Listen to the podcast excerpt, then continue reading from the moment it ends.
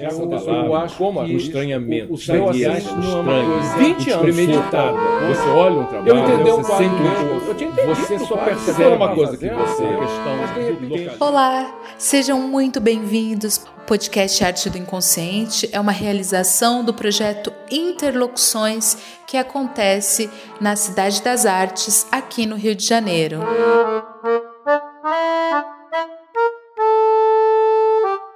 Meu nome é Verônica Lima e eu te convido para um mergulho nessas reflexões sobre o inconsciente. Vem com a gente!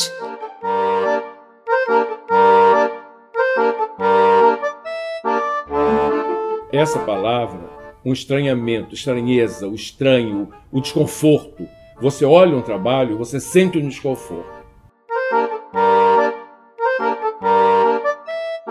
Sejam muito bem-vindos ao nosso terceiro podcast. Todo sábado de manhã tem um novo. Acompanhe e compartilhe.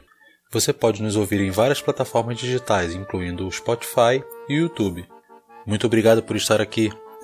Eu sou Carlos Alberto Gomes, psicólogo e produtor desse podcast.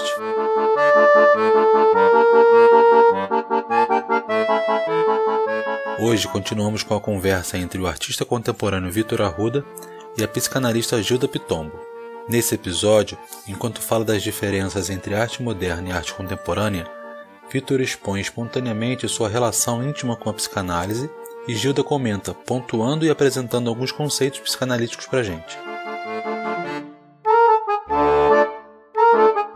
O conteúdo a seguir foi captado nos debates realizados em 24 de maio e 28 de junho de 2019, na Sala de Leitura da Cidade das Artes, no Rio de Janeiro.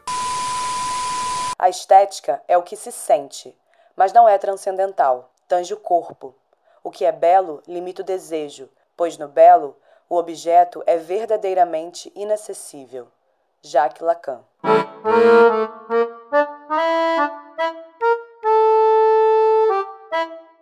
Olá, sou Gilda Pitombo, estamos toda semana aqui com vocês, convido vocês a participar desse nosso encontro com Vitor Arruda, esse artista plástico que nos encanta a cada encontro, aprendemos muito com ele e tenho certeza que vocês vão gostar muito de tudo que estamos preparando para vocês.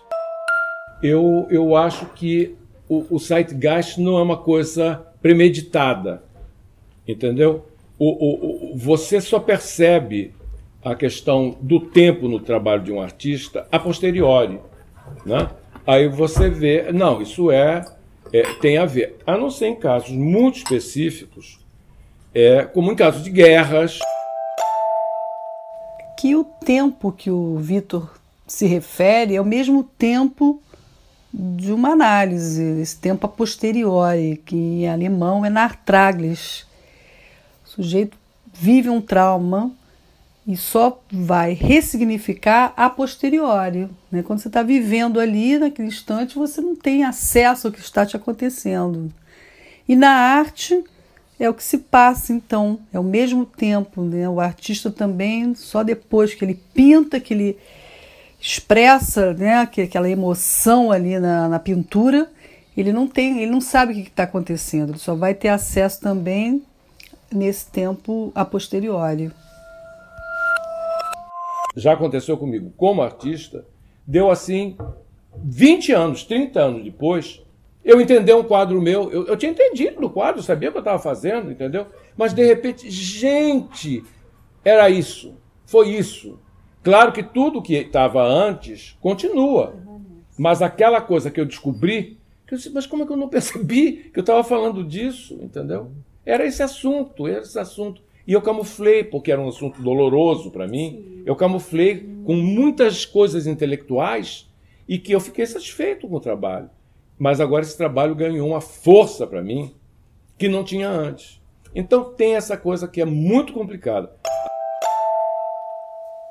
Ele está falando do conceito de resistência, que é um conceito fundamental na psicanálise e que o manejo fica do lado do analista. Lacan vai dizer que a resistência é do analista, porque o analisante ele tem um saber não sabido do inconsciente dele. E esse manejo, que é fundamental mesmo, está nas mãos está nas mãos do analista.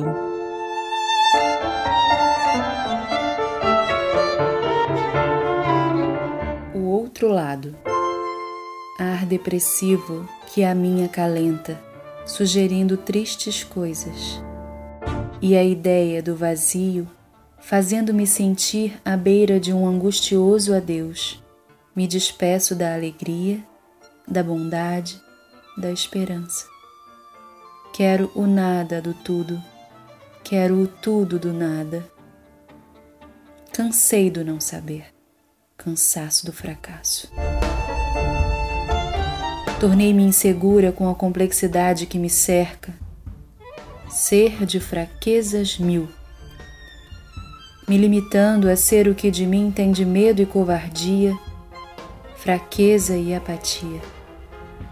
Não sou só isso. Sou o outro lado desse complexo duplo. Sou a força e a paixão, a coragem e a persuasão, o veneno e a luz. Tiane Pitombo Essa palavra um estranhamento, estranheza, o estranho, o desconforto. Você olha um trabalho, você sente um desconforto. Se for uma coisa que você eh, localize, é, é, é, ah, é uma cor muito estridente, eu não gosto de cores assim, eu gosto de coisas mais tranquilas, perfeitamente. Ou, ah, uma cena sexual, eu não gosto dessas coisas, parará, parará, prefiro que seja uma coisa mais emocional do que sexual. Tem milhões de coisas. Ah, fala da, da escravidão, fala não sei do que, não quero. Esses exemplos que eu dei são exemplos assim mais específicos e localizáveis. Mas tem às vezes uma obra de arte que você não gosta, que você sente uma certa estranheza, uma, te aborrece ou te inquieta, né? E que você vai para casa e se lembra daquele trabalho. Te perturba em casa. Aí depois você numa outra exposição, sim, daquele sujeito ou daquela sujeita, entendeu? Já sei o que, que é, mas não sabe. E te incomoda. E você vai para casa e continua pensando naquele trabalho. Então, esse trabalho, eu acho que ele fisga a pessoa pelo emocional. E o ideal é você perceber o que é que é a intenção do artista, qual é o movimento no qual ele se situa e por que que te perturba. Então, isso é o que eu queria falar sobre a relação do público com a obra de arte o estranho familiar. Né? Tem algumas traduções, a palavra em alemão é unheimlich, e tem a tradução que eu mais gosto é inquietante estranheza, que vem do francês, mas também agora recentemente saiu uma tradução diretamente do alemão que é infamiliar, que eu até nem gosto muito, comprei o livro, vale a pena porque é diretamente do alemão, né? Mas na arte, é, o que eu estou entendendo com Vitor é dessa ordem, né? É, é, você, quando você olha para uma obra de arte, esse estranho é que te captura, algo que você fica ali, né, fisgado por aquela obra de arte e que você não sabe bem dizer o que, que aconteceu, mas vai para casa se sentindo desconfortável é essa experiência do estranho que o artista espera até causar no espectador. Marcel Duchamp, o, o homem que quebrou todos os paradigmas da arte no século XX, a arte pode ser considerada antes e depois de, de, de Marcel Duchamp. Claro que ele não influenciou todo mundo, mas ele influenciou o que é arte. Como é que você vê o que é o que não é arte? ele era considerado um artista muito, muito sério e de grande qualidade. Ele fazia parte, vamos dizer, da, da elite é, cultural da Europa. Em, em 1917, ele já influenciado pelas questões do dadaísmo, organizou uma grande exposição de arte moderna em Nova York. Ele comprou esse objeto sem beleza nenhuma, porque quando as pessoas fa falavam para ele durante a vida dele, tem uma brancura. Ele dizia, você não entendeu nada, não tem brancura nenhuma. Entendeu? Não, mas a porcelana. Não, mas não, podia não ser porcelana, podia ser de tijolo. Não, não é isso, não é isso. Ele avisava as pessoas que não era. Ele era membro do júri. Quando os outros membros jurados foram ver o que, que era é, bom, o que, que não era bom da arte moderna, não sei o que, que tem, aí disse, não, isso, tira isso, não sei o que, que tem, tira aquilo, não sei o que, que tem. Aí chegaram e disse, gente, o que é isso? Entendeu? Ah, pode tirar. Ele disse, não, não, um minutinho, um minutinho. É, por quê? Não, porque isso não é arte. Isso é uma bobagem. Isso não sei o que que tem. Quem é esse homem? Multi, não sei o que que tem. 1917 para. E ele disse: Bom, eu, eu, eu, eu gostaria de conversar com vocês, se vocês puderem me dar cinco minutos, sei lá. E resolveram dar, meio putos da vida, perdendo tempo com besteira, né? Ele disse: O que é que faz com que a gente tenha a garantia que uma coisa que está sendo mostrada como arte seja ou não seja arte? É muito importante isso hoje, porque as pessoas disseram né, que o Mondrian não era arte, que Picasso não era arte, que não sei quem era, não era arte, e outros que não eram arte não eram mesmo. Inclusive outros que disseram que eram arte não eram. Né? Era um equívoco, era um blefe. Ele levanta a questão, então. Ele levanta a questão. Traz à tona. Para uma pessoa é, poder mostrar um trabalho, ele tem que ter um histórico. Ele tem que ser um artista que já produziu coisas dignas de admiração, que já foi considerado pelos, por grandes é, é, é, é críticos e outros artistas, pelo ambiente, pelo, pelo universo das artes, como uma pessoa capaz de produzir arte. Aí ele perguntou: e se ele disser que aquilo que ele está trazendo é uma coisa que ele considera que é um, um, uma coisa nova, que merece ser conversada, discutida para ser percebido como obra de arte, esse artista seria pelo menos ouvido? Ah, claro, lógico. Esse, vocês acham que eu poderia ser esse artista? Mas lógico, pois esse trabalho é uma coisa que eu estou querendo trazer com um pseudônimo.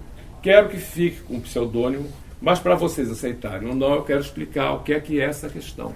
A questão é a gente discutir agora o que, que é e o que, que não é arte e quem tem o direito de tomar essa decisão. Porque, na minha opinião, Marcel Duchamp, só o artista pode tomar essa, essa decisão. Colette Soler, nesse último livro dela, Lacan, leitor de Joyce, ela diz que esse ato de ruptura do Duchamp, né, ela chama de epifania fetichista, ou seja, né, um momento de revelação ali do que é arte. Né? Quem é que pode dizer o que é arte, não é, senão o próprio artista. E ele, então, na subjetividade dele, no reconhecimento dele, ele pôde fazer esse ato. Né? É uma discussão importantíssima, tanto na arte quanto na psicanálise. A função do belo é indicar a relação do homem com sua própria morte. Mas ali onde se produz a beleza, se cria a verdade. Jacques Lacan. Finalizando agora o terceiro podcast, aprendendo muito com Vitor Arruda, sempre nos ensinando com a sua inteligência, talento, espirituosidade. Muito agradável esse aprendizado. Espero que vocês gostem.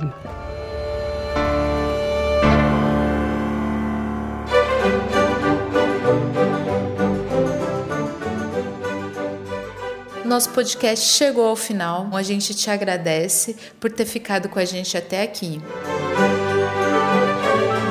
E se você tem interesse em participar presencialmente, é só consultar a programação da Cidade das Artes no site ou as nossas redes sociais, Projeto Interlocuções, no Instagram, no Facebook, no YouTube, a gente está por lá. Voz que você ouviu nas frases psicanalíticas é da produtora Júlia Ornelas e a interpretação do poema de Tiane Pitombo é da dubladora Clara Marinho. Agradecemos de coração a todos os envolvidos na produção desse podcast e à equipe da Sala de Leitura da Cidade das Artes, onde os encontros acontecem e gravamos parte do que você ouve aqui. Os debates foram registrados em vídeo e você pode assisti-los na íntegra em nosso canal no YouTube. É só buscar por Projeto Interlocuções. Muito obrigado por ficar com a gente. Um abraço e até sábado. Um super beijo e até a próxima semana.